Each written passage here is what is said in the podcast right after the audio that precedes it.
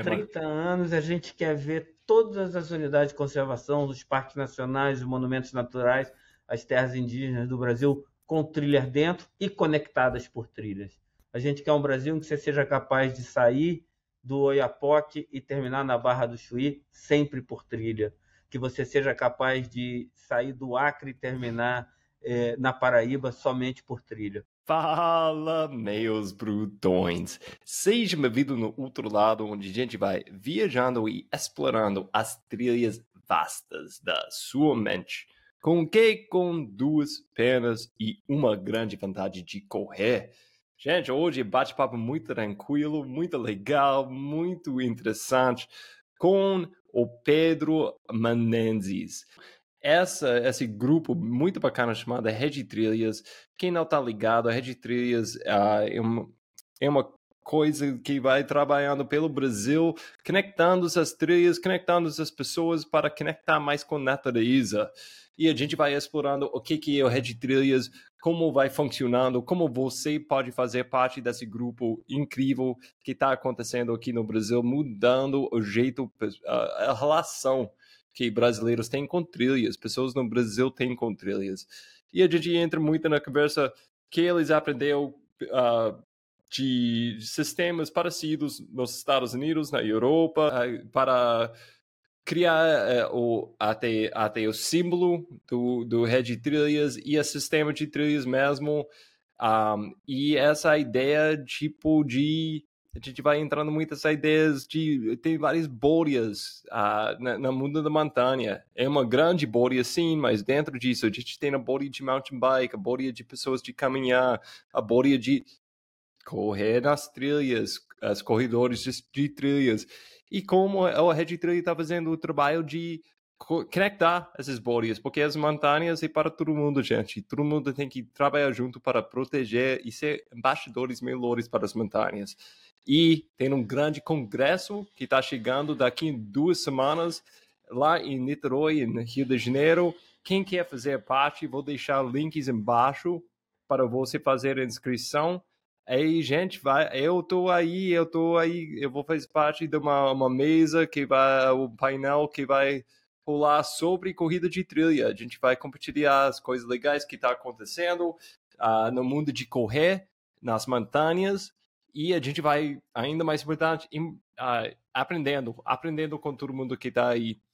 E, gente, uh, gostei demais desse bate-papo. Pedro tinha muito para oferecer, opiniões diferentes, é muito bom falar com pessoas que têm esse amor de montanhas, mas têm uma vivência diferente com as montanhas.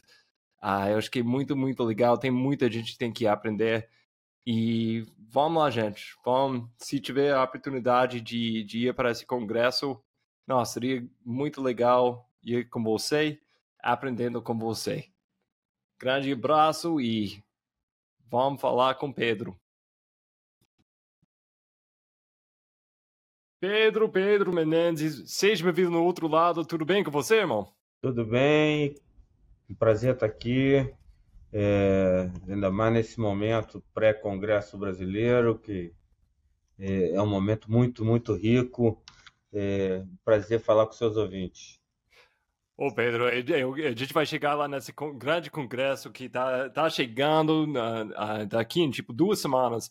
E eu quero entender muito mais sobre esse congresso, mas que eu quero começar, eu quero voltar na máquina de tempo, um tempo tipo, vamos, vamos, uf, infelizmente foi 30, 30 anos atrás, anos 90, você estava lá na, na, no Rio de Janeiro, e tentando colocar um proje projeto no ar. Uh, pode explicar um pouquinho essa história e como isso transformou sua seu caminho de vida? Olha, é, sem querer fazer um jogo de palavras, já fazendo, você falou em, em colocar um projeto no ar. Na verdade, o ar tem tudo a ver com isso. É, eu, meu, meu, primeiro emprego aos 18 anos foi comissário é, da Varig, tripulante de avião. Isso fazia com que eu tinha muito tempo livre é, fora dos momentos que os meus amigos tinham. Eu trabalhava fim de semana e tinha folga durante a semana. Então, é, eu tinha que procurar uma atividade para me divertir que eu não precisasse de companhia. E essa atividade ela era basicamente é, ou surf ou trilha.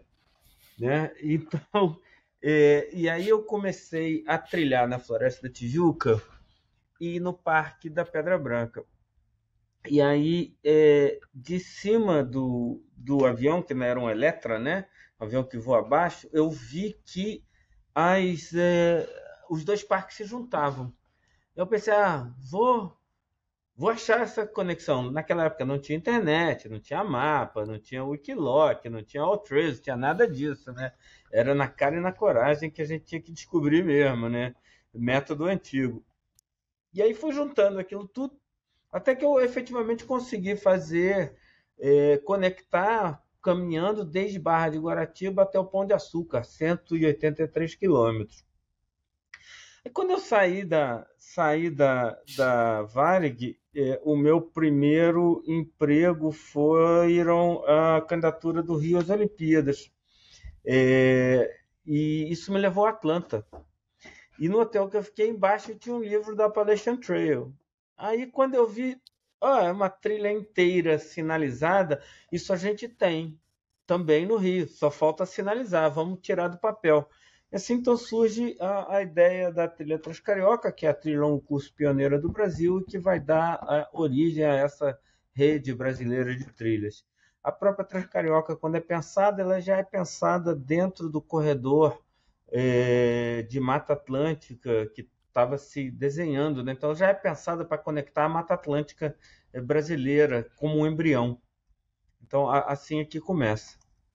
Não, e explica um pouquinho, você já falou, nessa época a gente não tinha essa beleza de Insta, ou talvez não beleza de Insta, mas a gente não tinha tantas ferramentas que a gente usa hoje em dia para comunicar nossa comunidade da montanha é quase uma coisa irônica como a gente, a gente usa essas, essas coisas tanto só para passar mais tempo na natureza, mas na minha opinião é um jeito, um jeito bom de usar essas ferramentas. Mas nessa época você não tinha. Como foi essa coisa? Você tinha uma galera trabalhando com você? Você estava você trabalhando com as comunidades que estavam morando nas cidades nesse percurso da, da, do, do Transcarioca? Não, é, a Transcarioca ela praticamente só passa por é, área natural, né?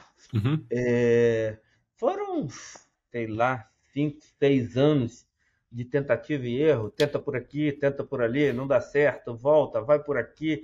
Ah, aqui conecta, mas não tá bom, vou tentar por lá. Até que montei um traçado que eu considerei ideal, né? Na minha cabeça. É, agora, entre o traçado ideal que estava na minha cabeça e a sinalização, a Transcarioca que está hoje, tem um espaço, né? É, eu diria que essa Transcarioca inicial, ela é minha filha. A Transcarioca de hoje é filha de um monte de gente, né? Porque à medida que a ideia é, foi passando, várias outras pessoas se encantaram com a ideia e passaram a ser tão, digamos assim, tão é, geradoras da Transcarioca de hoje quanto eu. Né? A Transcarioca de hoje ela tem vários pais e várias mães que cada um colocou um, um pouco da sua ideia, um pouco do seu trabalho, é, um pouco do seu suor nela, ou mexendo no traçado, ou pensando de como vai ser a sinalização, ou fazendo a divulgação, ou capacitando, ou fazendo o manejo, enfim. Hoje ela é um, é um esforço coletivo, do qual eu sou apenas uma das partes, né? E essa força coletiva que você está falando hoje em dia tem um nome, é, é o Red Trilhas. O que, que é o Red Trilhas para quem está ouvindo que nem, nem sabe o que, que é essa organização? Como é uma coisa do, do governo, uma coisa 100% uh, uh, particular, tipo, é uma, é uma empresa? Como, como vai funcionando esse, esse grupo? Olha só, a Rede Trilhas, ela, ela nasce de baixo para cima. Ela é uma iniciativa cidadã. O que acontece? É, quando a Trilha Carioca começa a fazer sucesso, é, pessoas do Brasil inteiro começaram a procurar uh, o Instituto Chico Mendes, a mim mesmo, o Parque da Tijuca, querendo saber como que eles faziam para fazer que desse certo também onde eles moravam. Né? É, também quero fazer uma aqui, também quero fazer uma ali. Aí nasce, nasce os caminhos da Serra do Mar, em Serra dos Órgãos, a Transmanti, trilha Transmantiqueira, é, o caminho de Cora Coralina, o caminho dos Veadeiros, até que chega num, num momento em que já tem muitas iniciativas E aí o, o Ministério do Meio Ambiente o ICMBio pensam assim, puxa, se a gente não chamar isso aqui, a responsabilidade para o governo para coordenar isso, a gente vai ter milhares de sinalizações diferentes, a gente vai ter trilhas que competem, mas não se completam, a gente vai ter é, estruturas diferentes, a gente vai ter competição em vez de cooperação. E aí o Ministério do Meio Ambiente, junto com o Ministério do Turismo e o ICMBio, se juntaram para fazer essa coordenação é, em termos de Brasil. Mas ela é uma coordenação, ela não é uma subordinação. As trilhas todas elas nascem de iniciativas locais, seja de grupos de caminhada, de grupos de ciclista, de uma prefeitura, de um grupo de escoteiro, é, de, de um grupo de proprietários. É, elas se organizam, procuram a gente é, no, na coordenação nacional e dizem: Olha, eu quero participar da rede. É, a, a única coisa que mantém assim todo mundo mais ou menos junto é esse sentimento de cooperação, ou seja, as capacitações são feitas juntas, há muita troca de experiência e há uma sinalização padronizada no Brasil inteiro, porque está se construindo é, uma, digamos assim, uma, uma marca, uma simbologia trilha do Brasil, que são as pegadas pretas e amarelas, que hoje já estão em vários lugares do mundo. As pessoas já reconhecem as pegadas pretas e amarelas como as trilhas no Brasil. Isso aqui dá um quem, pouco... Quem, de... quem não sabe, aquela é, é, a marcação da bolta é, Explica é. essa marcação aí, porque eu acho que é genial, eu gosto é, demais. São, são, é, a gente foi aplaudido de pé num congresso na Europa quando a gente contou como era a nossa sinalização. Quando a gente começou a fazer a sinalização lá atrás, a gente usou o mesmo modelo dos Estados Unidos, né? aquele retângulozinho branco. Uhum. Aí nós conseguimos um, um, um apoio de uma fundação que trouxe é, uns americanos aqui para dar uma consultoria. Aí eles olharam e falaram: não, não use essa sinalização. É, e já pô, cresci vendo filme, né, advogado em tudo que é lugar nos Estados Unidos, ai meu Deus, vai processar a gente por estar usando. Ele falou: não, não, não é nada disso, é que a nossa sinalização é muito ruim. Eu falei, como a sinalização de vocês é muito ruim? Vocês já usam ela há 100 anos. Eu falei, pois é. Quando a gente se deu conta que ela era ruim, e que ela era só para iniciados, a gente já tinha mais de 100 mil quilômetros sinalizados, já não dava para trocar. Mas a nossa sinalização, se você larga uma pessoa no meio da floresta, ela não sabe o que, aonde vai, ela não sabe o que ela significa. Usa algo que seja mais de mais fácil interpretação. E aí a gente ficou pensando, ah, mas o, o que é de mais fácil interpretação? Até que chegamos no óbvio, né? O óbvio é o quê? É uma seta. Uh, um, um, analfabeto sabe o que é uma seta, um chinês sabe o que é uma seta, um ucraniano sabe o que é uma seta, um russo sabe o que é uma seta. Você não precisa de legenda para explicar o que uma seta significa, né? Aí fomos adotar a seta. Adotamos a seta, estávamos todos contentes, todo mundo entende o que é a seta.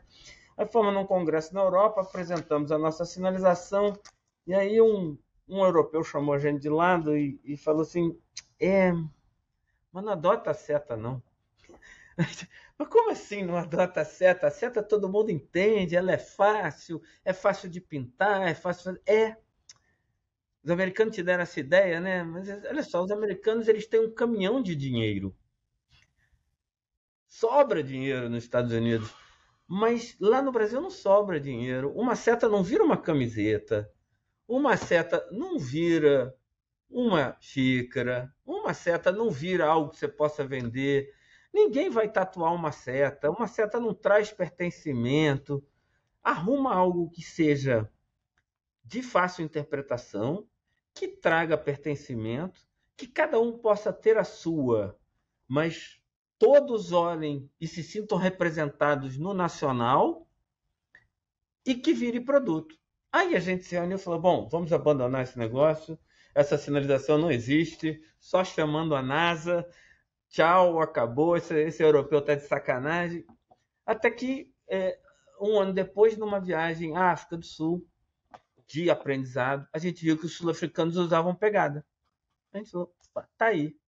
Uma pegada, cada trilha pode ter sua própria pegada, mas todas terem pegadas, ou seja, tá todo mundo na mesma vibe, remando na mesma direção, cada pegada pode ser a pegada ou de um parque, ou de uma região turística, ou do Cristo Redentor, como é da Transcarioca, ou seja, cada um tem a sua, mas todos estão juntos. E uma pegada vira produto.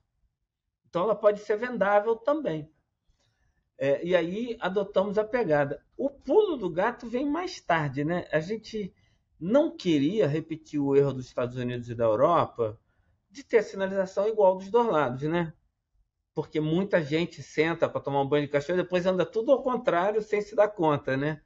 E a gente ficou, como é que a gente vai fazer? Vamos usar, a gente vai usar amarelo sobre preto, tá bacana. E, e no outro sentido, ah, vamos usar, sei lá, laranja, vamos usar roxo, uh, vamos usar.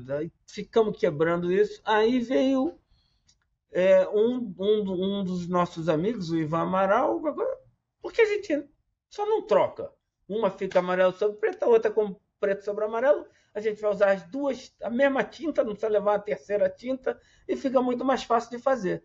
Assim surge a, a sinalização que hoje é a sinalização padrão no Brasil inteiro e que a gente foi aplaudido de pé no Congresso Mundial é, de Trilhas lá em Santiago de Compostela, na Espanha, com essa metodologia simples, né?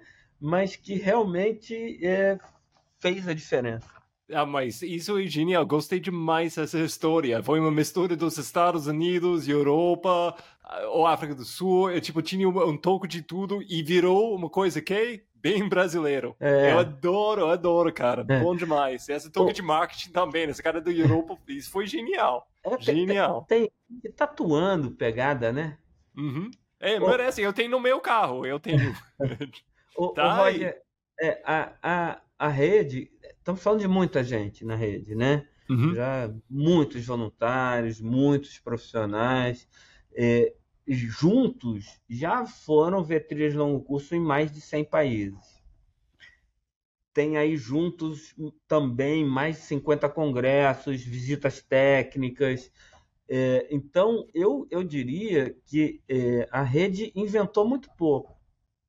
O que a rede fez foi um trabalho de aprendizado muito grande, de teste no Brasil, de juntar isso. O que, que a Austrália tem de bom com a África do Sul, com a Argentina, com os Estados Unidos, com a Inglaterra, com a Europa continental. Tentar uh, usar o nosso atraso, que era um atraso muito grande em relação a outros países, para que a gente pegasse atalhos nos, na, nos acertos e nos erros de outros países. Eu acho que a gente está conseguindo fazer isso. A sinalização é claramente um grande avanço. Eu já ouvi várias pessoas dizerem, e, e eu concordo, que a sinalização brasileira é a melhor sinalização do mundo em termos de concepção. Mas é porque ela é resultado do aprendizado sobre quem veio antes. Não foi nenhum gênio A única coisa que a gente fez foi pegar. Ah, mas e, é, não, a coisa ah. genial é pegar que já existe e transformar em criar seu próprio coisa. Gente, rápido, rápido, rápido. Se tá gostando do outro lado, se tá ouvindo no YouTube, se tá ouvindo no Spotify, dá um pausezinho agora mesmo, dá um likezinho. Se você está assistindo no YouTube, você pode fazer inscrição, inscrição com o canal. É, você vai saber esses episódios eu vou divulgando mais cedo na YouTube e às vezes tem conteúdo extra no YouTube. Então, se quiser ficar ligado uh, quando isso está acontecendo, faz a inscrição lá no YouTube, no Spotify, no Apple, Apple Podcast, dá um likezinho. Se quiser escrever alguma coisa, seria ótimo. Essa, esse projeto, o outro lado, é uma coisa feita de muito amor sou amor, mas com pagamento eu gosto de receber likezinhos e inscrições. Então, gente, muito obrigado. Vamos voltar a, a bate-papo aqui. É uma coisa, eu, a gente vai, eu quero chegar no ponto, eh, eh, falando, a gente, a gente vai cruzar esses assuntos de trail running, corrida de trilha e esse sistema que se está criando, como a gente pode apoiar uma ou outra mais, mas é uma coisa, eu sempre estou falando no, dentro da nossa comunidade de, de corrida de trilha, é, pessoas que vai reclamando aqui no Brasil, ah, a gente está atrasado aqui no, no, Euro, no, nos Estados Unidos, na Europa, ele está muito mais em frente, tem muito mais dinheiro, tem muito mais provas grandes, tem muito mais, a sistema está muito maior. É tipo, gente, isso é uma oportunidade, porque a gente está crescendo aqui, igual o sistema de rede de trilhas no Brasil está crescendo muito rápido agora, e a gente pode olhar o que eles fez certo, o que eles fez errado, a gente pode aprender com os erros, a gente pode pular muitos dores esse, esse jeito, na minha opinião. Eu acho que é muito legal essa história, que na minha opinião é um exemplo disso. Sim, a gente tem um monte de outros pepinos para resolver também, mas vamos em frente tentando fazer isso. Então, a marcação, quem vai fazer uma trilha de, de que faz parte da rede, a rede de trilhas, a marcação é uma coisa, mas eu vou para o site, eu vou ver se tem um sistema de, de longo curso, se tem curto curso. Ou, alguém olhando que quer fazer, primeiro, o quando é o que é um curto curso e quando vira um longo curso, explica isso para pessoas e alguém que vai fazer uma uma trilha que faz parte da rede, que é padrão básico que eles podem esperar ver. Então vamos lá. É, uma trilha de longo curso nos Estados Unidos é uma trilha é, 100 milhas, 160 quilômetros. Por que 100 milhas? É, quanto mais você pesquisa, é porque mais você chega. Era um número redondo. Não, a gente adora isso nos Estados Unidos. Adoro, adoro. A, tava, essa. Tava, é, não. Tava lá atrás, ninguém tinha muito conhecimento. Já 100 milhas, pronto, 100 milhas. Os, é, de novo, os americanos, quando pensaram, eles pensaram é, num aparelho de recreação mantido por voluntários e por dinheiro público. Não passava por pequenas cidades. Os europeus, quando fizeram o seu, o seu sistema, eles já tinham é, uma proposta de que o sistema, as trilhas de longo curso, elas ajudassem a fixar o pequeno agricultor na terra, evitando é, a, a, a, a, expulsão do homem na terra e, e evitando que você tivesse grandes latifúndios. E aí quando eles fizeram isso, a primeira coisa que você faz é estudar a demanda, né? É, qual é a demanda? A grande maioria das pessoas que fazem trilhas de pernoite passam quanto tempo? Dois dias. Por quê? Porque elas têm o fim de semana. É o fim de semana, é o tempo livre que elas têm. Aí os europeus colocaram 50 quilômetros, uma trilha longo curso. Porque as suas primeiras trilhas de longo curso eram estradinhas vicinais razoavelmente plana. Você fazia 50 quilômetros. No Brasil, o que, que faz? A gente entendeu que é, um pernoite é o mínimo para ser longo curso, porque cabe no fim de semana das pessoas, mas 50 quilômetros pode ser demais. Se você vai fazer na Mantiqueira, vai fazer na Bocaina, porque. Então, a gente tirou é, da, do regramento a distância e deixou ele por tempo. No Brasil, as trilhas longo curso são todas aquelas que exigem pelo menos um pernoite. E aí elas são divididas em é, trilhas de longo curso regionais e nacionais. As regionais são aquelas que têm até 28 dias de caminhada, 27 pernoites. Por quê? Porque cabem no período de férias. Então você pode fazer e dizer, terminei, está aqui o meu certificado, tá aqui o meu boné, a minha xícara. Mas a gente não tem trilhas nacionais, como é a Appalachian Trail, como é a Pacific Crest Trail? Tem. Só que as nossas trilhas nacionais, como uh, o Caminho dos Goiáses e a, a, maior trilha que a gente está desenhando, que é o Oiapoque Barra do Chuí, elas têm mais de 28 dias, mas elas são resultado da soma de trilhas regionais, em que o final de uma coincide com o início da seguinte. Então, uma trilha nacional será pelo menos duas trilhas regionais, ou três, ou quatro, ou cinco. O Caminho dos Goiáses, por exemplo, é, é o caminho de Cora Coralina, mais a Rota do Rio Areias, mais é, os caminhos do Planalto Central, mais o Caminho dos Veadeiros, mais o Caminho de Santana. Cada uma dessas tem uma governança própria. Se você terminar, você terminou a trilha longo curso mas todas elas juntas são uma trilha nacional, e aí falando de algo em torno aí já de 3 mil quilômetros. E essa questão, é, alguém ouvindo talvez está pensando, tipo, ah, mas, ô Pedro, é, é, não é tipo Europa, não é tipo Estados Unidos. No Brasil, a gente não tem nesses lugares de camping por todo lugar, a gente não tem nesse sistema. Tarará. Como que para alguém que vai fazer um percurso de 27 dias, eles, eles podem olhar no site e aprender, tipo, ok, vou até aqui, vou passar a noite aqui, vou acampar. Como que é? Quais, tipos de planejamento eles têm que fazer e, e que já está mais ou menos é, tem uma receita eles podem seguir? Olha, uh, Roger, a gente tem hoje na rede brasileira 350 trilhas. É, reconhecidas pelo governo são nove, dez. É, e elas estão em diferentes estágios de implementação. É, eu me lembro a, a, visita que eu fiz à Appalachian Trail na época que a Bíblia ainda estava no rascunho, é, e, e, eu conheci um senhor que estava lá há uns 50, 60 anos, e eu perguntei para ele quando a Appalachian Trail ficou pronta. Ele tirou um lenço assim do bolso, tirou os óculos, começou a limpar os óculos, olhando para mim assim, pensando, como que está olhando? O que, que eu digo para esse idiota? Idiota sendo eu. Até que ele virou e falou: Meu filho, uma trilha nunca fica pronta. Uma trilha é como um ser vivo.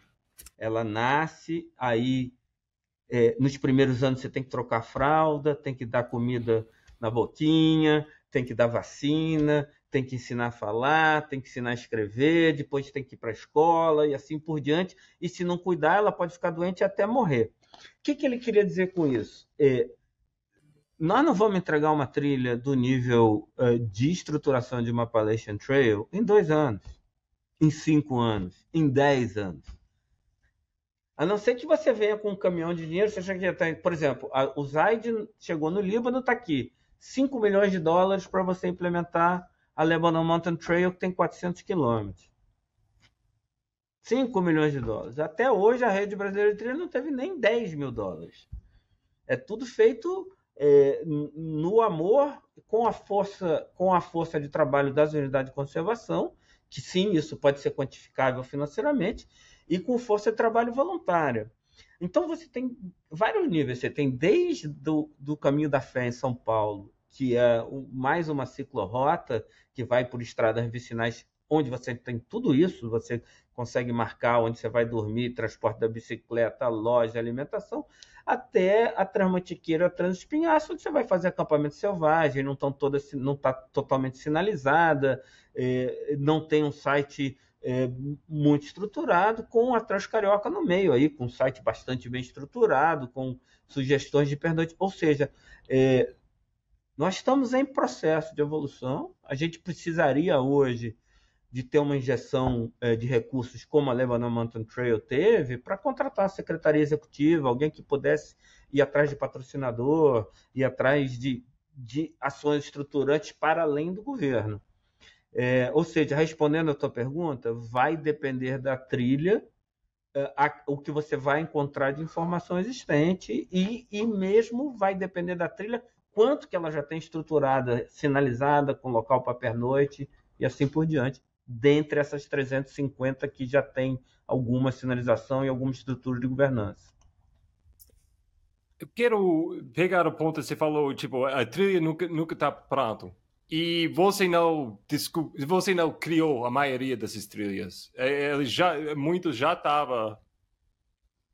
estava na montanha, é. né? Eu, eu, eu quero aprender se você tem colocou uns ou tem projetos de colocar mais trilhas, mas pode falar, você, você virou tipo uma não, aluno de história é, nesse processo não, o, também? O ICMBio e o Ministério do Meio Ambiente, é, eles induziram a criação de algumas trilhas, como por uhum. exemplo é, os caminhos da Flona, que são 90 quilômetros de, de trilha sinalizada na Floresta Nacional de Brasília, a travessia das Sete Quedas, que hoje é parte é, da, da travessia é, do Caminho dos Veadeiros. É, mas é, é regra basilar da rede brasileira de trilhas de ser de baixo para cima. Uhum. Ou seja, a gente não quer chegar com um caminhão de dinheiro e fazer, nós vamos fazer aqui. Uhum. É, a gente incentiva que grupos locais digam: aqui eu tenho essa trilha aqui, e ali tem aquela outra, eu quero conectar as duas, como é que eu faço? Aí a gente vai explicando, ó, você sinaliza assim, você junta aqui, se não tem trilha juntando as duas, começa por uma estrada de terra, procura a prefeitura, procura o dono do parque, procura uh, outros grupos de caminhante e de ciclista, usa o manual de sinalização aqui, é assim que sinaliza, é assim que monta o site, porque a gente quer algo que tenha pertencimento, a gente quer algo que as pessoas amem, e a gente quer algo que troque o governo e continue. Porque é de baixo para cima, gera amor local e está dentro do planejamento local. O que a gente precisava hoje é, é esses recursos que eu falei que a gente precisava para uma secretaria executiva não é para implantar uma trilha nova, é para ser capaz de melhor coordenar o que está existindo, inclusive ajudando no treinamento, na capacitação, é, fazendo, é, ensinando como faz site, ensinando como faz manejo, como faz sinalização, é, ensinando uh, os, os uh, prestadores de serviço qual é o serviço mais procurado, e assim por diante é, organizando congresso, ou seja, a gente precisa de dinheiro para coordenação, mais do que para os projetos locais. Muito então embora então, um ou outro projeto local a gente pudesse estimular como piloto, talvez na Amazônia, é, o Brasil precisaria ter uma trilha decente na Amazônia, aí sim valeria a pena a gente é, botar um, um recurso para fazer algo, né? Uhum. algo, algo que fosse significativo. É, é assim, movi a movimentação com esse, é, é, seu grupo, você está percebendo, tem um boom esses últimos anos, porque, é, é como a gente está falando, é mais do que 30 anos esse, esse projeto está crescendo, crescendo. Você está percebendo os últimos cinco, ou talvez ligado com a pandemia, mais pessoas interessadas, descobrindo rede trilhas? É, olha só, eu acho que a demanda sempre houve, né? Você vai para o Peru, você vai para Torre del Paine, você vê que está cheio de brasileiro caminhando, né? A gente não tinha oferta de trilha. A própria trilha Transcarioca, quando foi sinalizada, fez assim, vum. Os caminhos da Flona aqui é, era um, um, uma unidade de conservação, tinha 3 mil visitantes por ano. A gente sinalizou em um ano, foi para 90 mil. Quer dizer, também fez assim. É, agora, com certeza, é, a pandemia ajudou. Dois, é, a abertura de um monte de lojas de, de produtos de montanha ajudou. A internet ajudou, porque as pessoas começaram a se encontrar, né? Uhum. Começaram, elas começaram a se conectar. É, com certeza a trilha Transcarioca ajudou e, e, a sua divulgação, porque as pessoas viram, é possível. Se dá para fazer no Rio de Janeiro, dá para fazer em qualquer lugar, é possível, eu também quero fazer aqui. E é, a coragem, eu acho, do ICMBio é, e do Ministério do Meio Ambiente de pegarem algo que veio de baixo para cima, junto com o Ministério do Turismo, botar no colo e dizer: vou transformar isso em política pública, porque isso tem demanda, isso tem gente querendo, isso é uma ferramenta de conservação, e vou coordenar isso e colocar então as suas unidades de conservação dentro da política pública, que hoje vários estados já aderiram, tudo isso é, somado fez com que esse boom acontecesse. Uma outra coisa. Não é uma coisa só, né?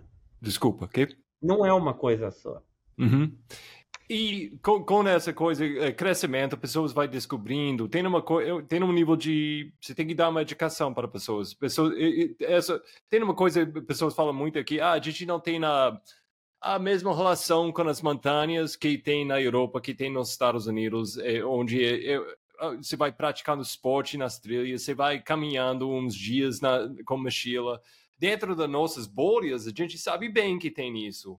Mas pessoas fora sempre falam, é, fora dessas bolhas, é, olha tipo, não, a gente não tem isso no Brasil. Como a gente pode nutrir essa cultura de montanha pelas a, a, rede trilhas? Olha, é, eu não acredito nesse discurso.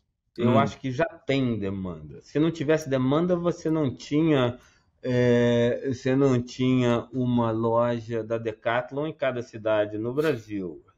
É, você não tinha essa quantidade de bicicletas vendidas.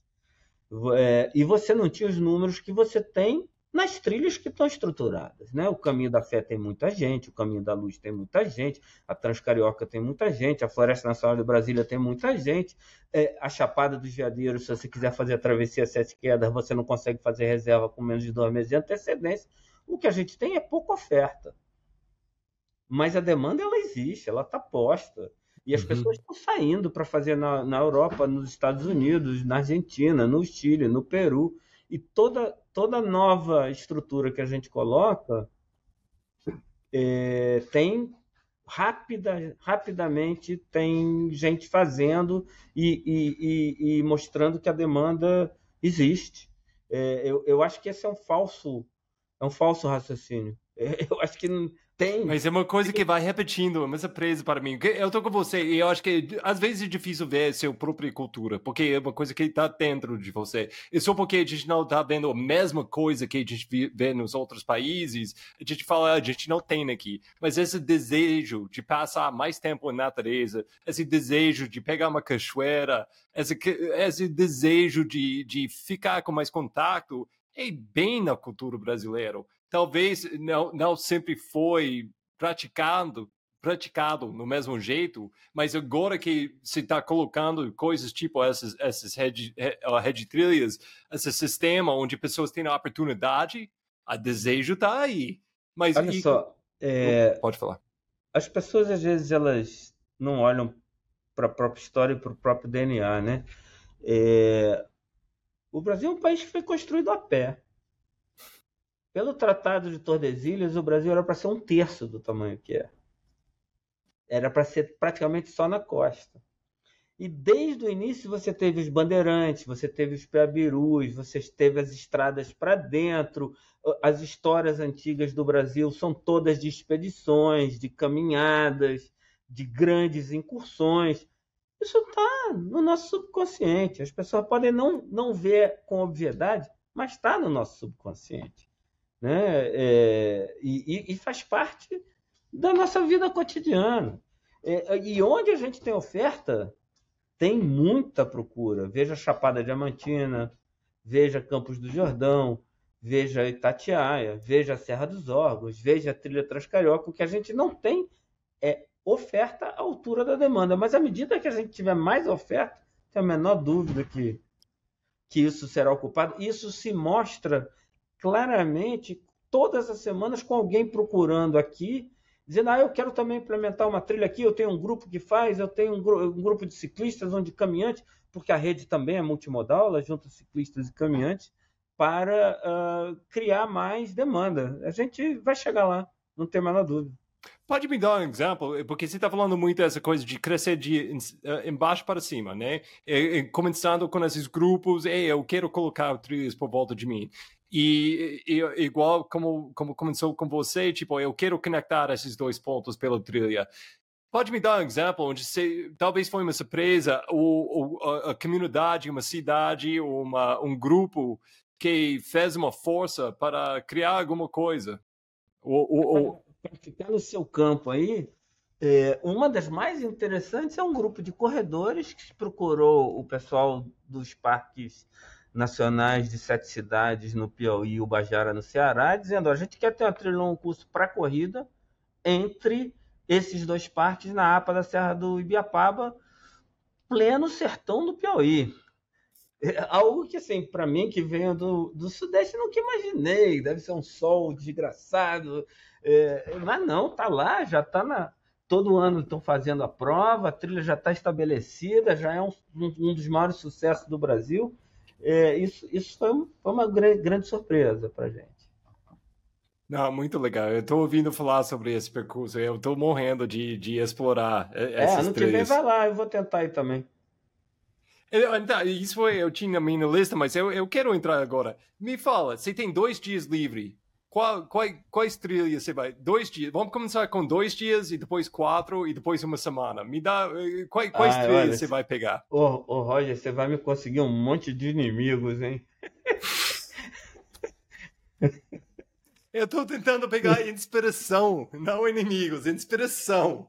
Não, olha, é, na verdade, é, são inúmeras as possibilidades, né? inúmeras inúmeras. É, dois dias livres, assim, você pode fazer nos caminho das Araucárias, nos cânions do Rio Grande do Sul. Você pode fazer o caminho da, caminho da Ilha de Santa Catarina, que é um espetáculo. Você pode fazer a travessia Petrópolis-Teresópolis. Você pode fazer um trecho da Transcarioca. Você pode fazer um trecho da Amazônia Atlântica. Você pode fazer um trecho da trilha Chico Mendes no Acre. Você pode fazer um, um trecho também é, da Transespinhaço, tem várias possibilidades de dois dias maravilhosas na Transespinhaço, várias. É, é, você pode fazer a trilha de Macaé de Cima no, no, Rio de Janeiro, ou você pode fazer dois dias na Ilha Grande. Assim, é, é interminável, né? Dois dias é interminável. O Brasil é grande. Né? Ele não está falando de Luxemburgo.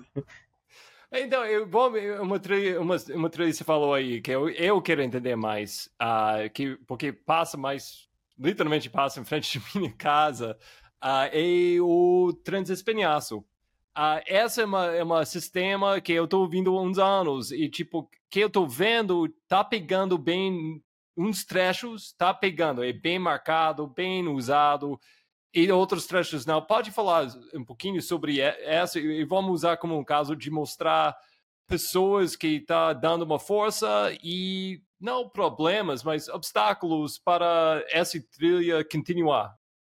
Olha, é, a Transpens está falando de uma trilha de mais de mil quilômetros, né? Ela, ela conta aí com é, algumas lideranças, é, sejam elas do IF de Minas, do, do CMBio ou da sociedade civil organizada, sobretudo do montanhismo mineiro, na figura, sobretudo, da Gisele Saraiva de Mello, é, que eles dividiram ela em vários trechos implementáveis, né?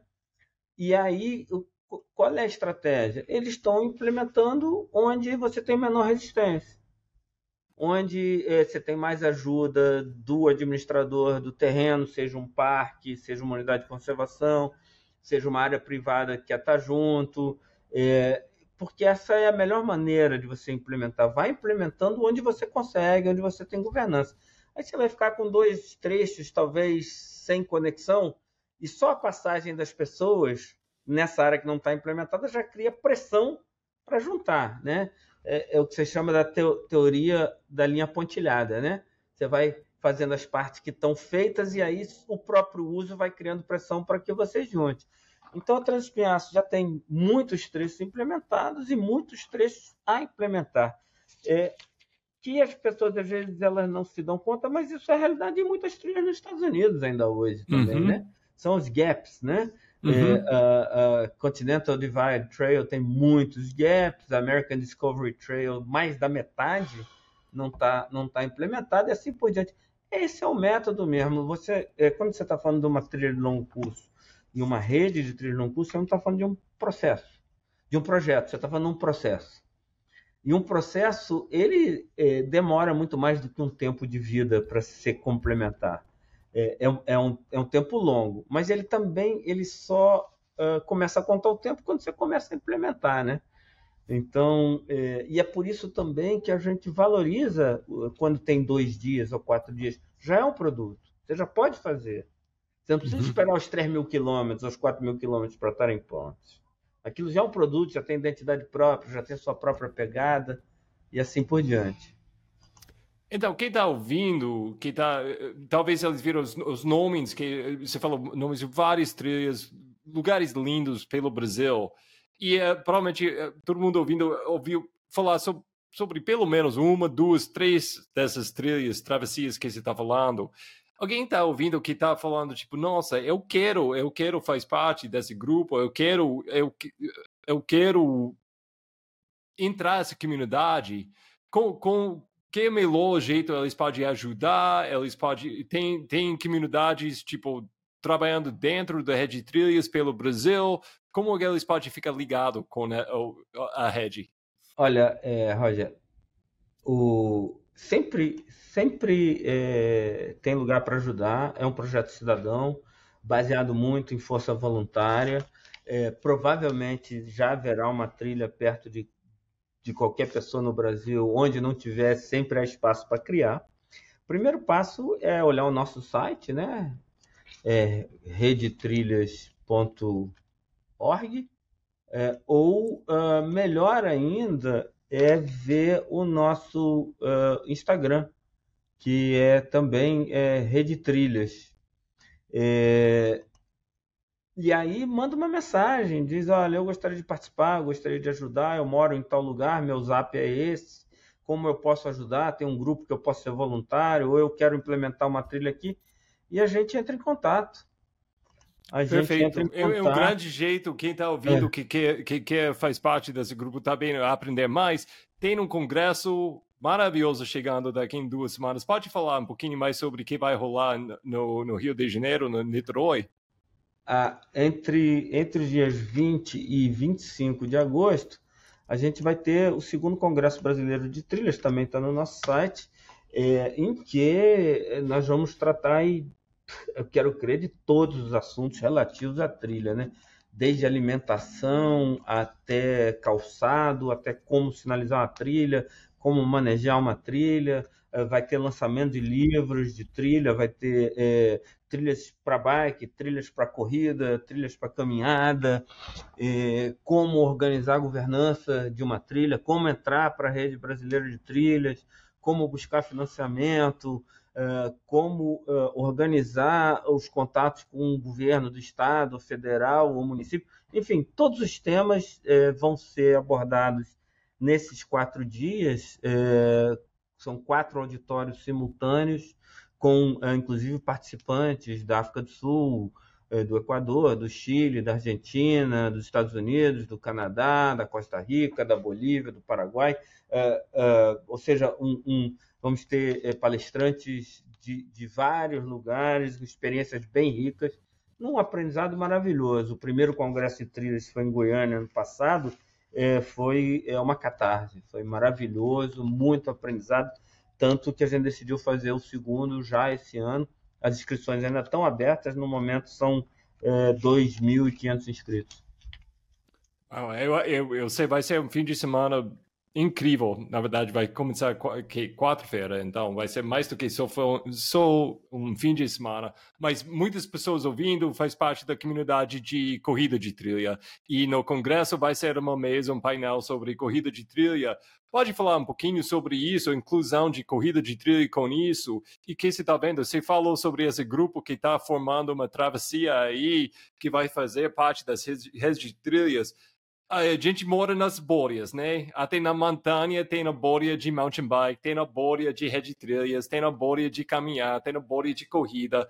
O, o, o que, que você pode falar sobre Isso essa é um coisa de unir? que a gente teve estudando os modelos americano e europeu, é, em que muitas vezes os corredores, os caminhantes, os ciclistas, eles competem entre eles pelo espaço em vez de cooperarem quando na verdade muitos dos caminhantes são ciclistas, muitos dos corredores são caminhantes ou ciclistas, é, e que na verdade a nossa, a nossa briga no Brasil não é por uma modalidade, é pela ferramenta. A ferramenta são as trilhas que todos podem usar, as bicicletas, os caminhantes os corredores. Não, nós não queremos brigar por poucas trilhas para cada grupo, nós queremos brigar por muitas trilhas que todo mundo possa usar. Então, é, o, o, esforço no Brasil é de ter uma rede de trilhas que seja inclusiva. Todo mundo é, deve ser parte, talvez com é, grupos é, é, específicos para tratar das especificidades, da, especificidades daquela modalidade. Mas no principal, que é queremos mais trilhas sinalizadas, bem manejadas, estruturadas, estamos todos juntos. É, e nesse aspecto, os corredores são totalmente aliados dos caminhantes e dos ciclistas. Muito bom. E com isso, pode falar um pouquinho, eu quero alguém fora da nossa bolha de correr nas trilhas, fala um pouquinho, que, que a gente, nas, correndo nas trilhas, pode fazer para ser melhores embaixadores das montanhas?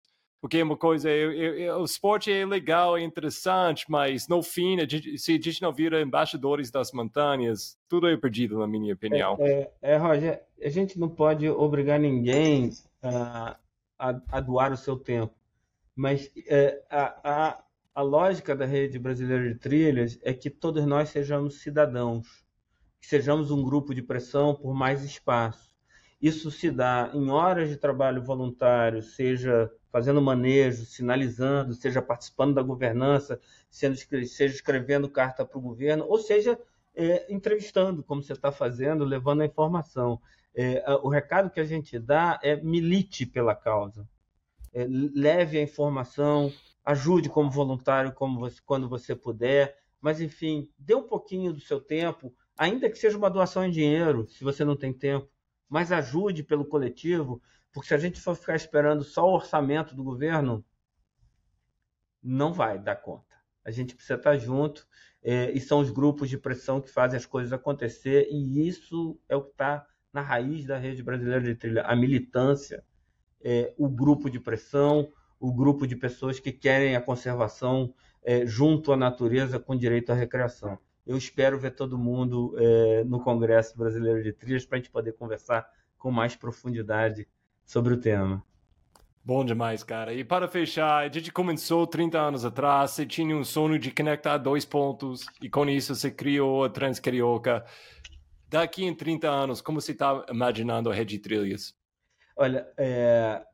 aí acho que já não é só o meu sonho, já é o sonho de muita gente. Daqui a, Todos a... os pais e mais desse daqui sistema. Daqui a 30 anos a gente quer ver todas as unidades de conservação, os parques nacionais, os monumentos naturais, as terras indígenas do Brasil com trilhas dentro e conectadas por trilhas. A gente quer um Brasil em que você seja capaz de sair do Oiapoque e terminar na Barra do Chuí sempre por trilha. Que você seja capaz de sair do Acre e terminar eh, na Paraíba somente por trilha. A gente quer efetivamente um Brasil que, diferentemente dos Estados Unidos, onde tem várias trilhas lineares paralelas, a gente quer a rede. E aí, tirar do papel algo que eu aprendi nos Estados Unidos, que é hike your own hike. Ou seja, eu, cada um poder, daquela malha, desenhar a caminhada que quer fazer. Esse é o sonho de 30 anos.